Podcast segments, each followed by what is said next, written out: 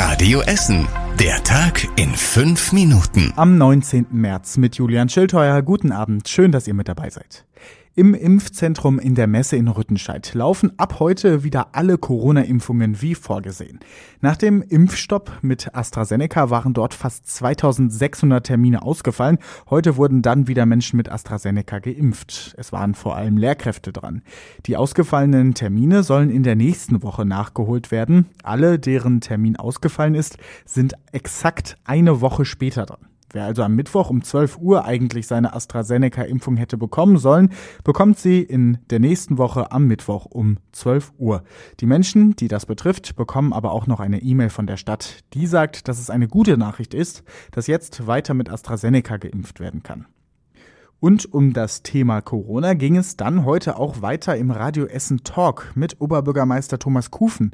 Unser OB war heute Nachmittag zu Gast im Radio Essen Studio und hat mit Radio Essen Chefredakteur Christian Flug auch über die aktuell steigenden Corona-Zahlen bei uns in der Stadt gesprochen. Also einen Lockdown zu machen, bis alle geimpft sind, ist keine Lösung. Insbesondere weil äh, nicht genug Impfstoff zur Verfügung steht. Am Ende ist es auch immer eine Abwägungsfrage und nicht nur eine Frage aus virologischer Sicht. Wir müssen auch schauen, welche Folgeschäden wir in dieser Pandemie anrichten. Nicht nur übrigens im, im wirtschaftlichen Bereich, im sozialen Bereich. Das sagt OB Thomas Kufen über radikalere Schließungen und einen neuen Lockdown. Er lehnt das ganz klar ab. Genauso wie Schulschließungen. Nein, haben wir nicht vorgesehen. Trotzdem stimmt es. Im Bereich von Kindern und Jugendlichen haben wir einen Anstieg. Aber die haben sich nicht in der Kita angesteckt und nicht in der Schule. Insofern ähm, ist aus unserer Sicht keine Notwendigkeit gegeben, jetzt da nochmal einzuschreiten.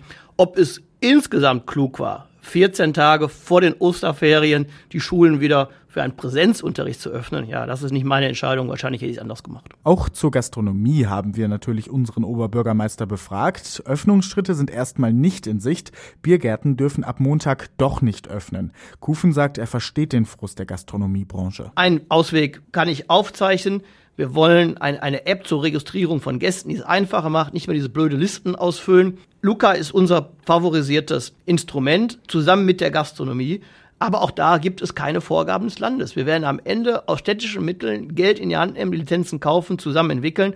Aber was nutzt die App, wenn der Laden nicht aufmachen darf? Der Oberbürgermeister hat natürlich noch über andere Themen rund um das Coronavirus bei uns in Essen gesprochen. Im Radio Essen Talk, den könnt ihr auch nochmal nachhören auf radioessen.de. Heute haben viele Essener Jugendliche, aber auch einige Erwachsene wieder für eine bessere Klimapolitik demonstriert. Fridays for Future hat auf dem Willy-Brandt-Platz in der Innenstadt am Vormittag erst eine große Kundgebung abgehalten. Dabei waren geschätzt 300 Menschen. Alle DemonstrantInnen waren auf Fahrrädern mit Abstand und Maske vor Ort. Dann sind sie mit dem Fahrrad weitergefahren in Richtung nördliche Innenstadt und sind dann mit dem Fahrrad weiter nach Rüttenscheid gefahren. Die Polizei musste zwischendurch immer wieder Straßen sperren Wochen. Es hat sich zwischendurch auch immer mehr Stau gebildet. Größere Zwischenfälle gab es aber nicht, sagte die Polizei auf Radio S Nachfrage. In der Innenstadt wurde eine Baugrube aus dem Mittelalter entdeckt. Am Kardinal-Hengsbach-Platz wird gerade gebaut. Dabei ist man auf die Grube gestoßen und es handelt sich wohl um eine Mauer, Pflastersteine und Scherben von Tongefäßen aus dem 13. bis 16. Jahrhundert. StadtarchäologInnen sind jetzt gerade dabei, genaueres dazu herauszufinden. Im Boden unter der Innenstadt wurden schon häufiger historische Spuren gefunden. Für das Essen Light Festival in diesem Jahr wird nachhaltige Lichtkunst gesucht. Um den Light Award können sich KünstlerInnen aus der ganzen Welt bewerben. Ihre Lichtkunst muss entweder aus recycelten Materialien hergestellt sein oder sich mit Nachhaltigkeit beschäftigen. Im letzten Jahr haben LichtkünstlerInnen aus Frankreich und Griechenland gewonnen. Sie haben unter anderem die Geschichte einer Glühbirne auf ein Haus am Willy-Brandt-Platz projiziert.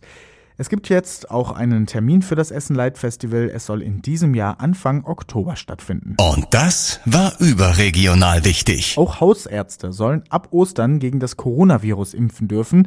Das ist der Vorschlag des Kanzleramtes, der beim Impfgipfel heute besprochen wurde. Aber es wird erstmal nicht so viel Impfstoff geben. Im April sollen es nur drei Millionen Dosen sein. Und zum Schluss der Blick aufs Wetter. Es wird richtig kalt heute Nacht und es gibt auch Frost bei uns in Essen. Davor warnt der Deutsche Wetterdienst Dienst in Schür. Die Temperaturen gehen auf minus zwei Grad runter. Es bleibt aber wenigstens trocken. Morgen dann sonnig und wir bekommen bis zu sieben Grad. Am Sonntag wieder mehr Wolken. Wenn ihr noch mehr Nachrichten aus Essen haben wollt, dann könnt ihr jetzt mal auf radioessen.de gehen. Da haben wir alle Nachrichten aus Essen online gestellt und die könnt ihr euch dort jederzeit online durchlesen. Jetzt wünschen wir euch aber erstmal ein schönes Wochenende. Das war der Tag in fünf Minuten. Diesen und alle weiteren Radio Essen Podcasts findet ihr auf radioessen.de und überall da, wo es Podcasts gibt.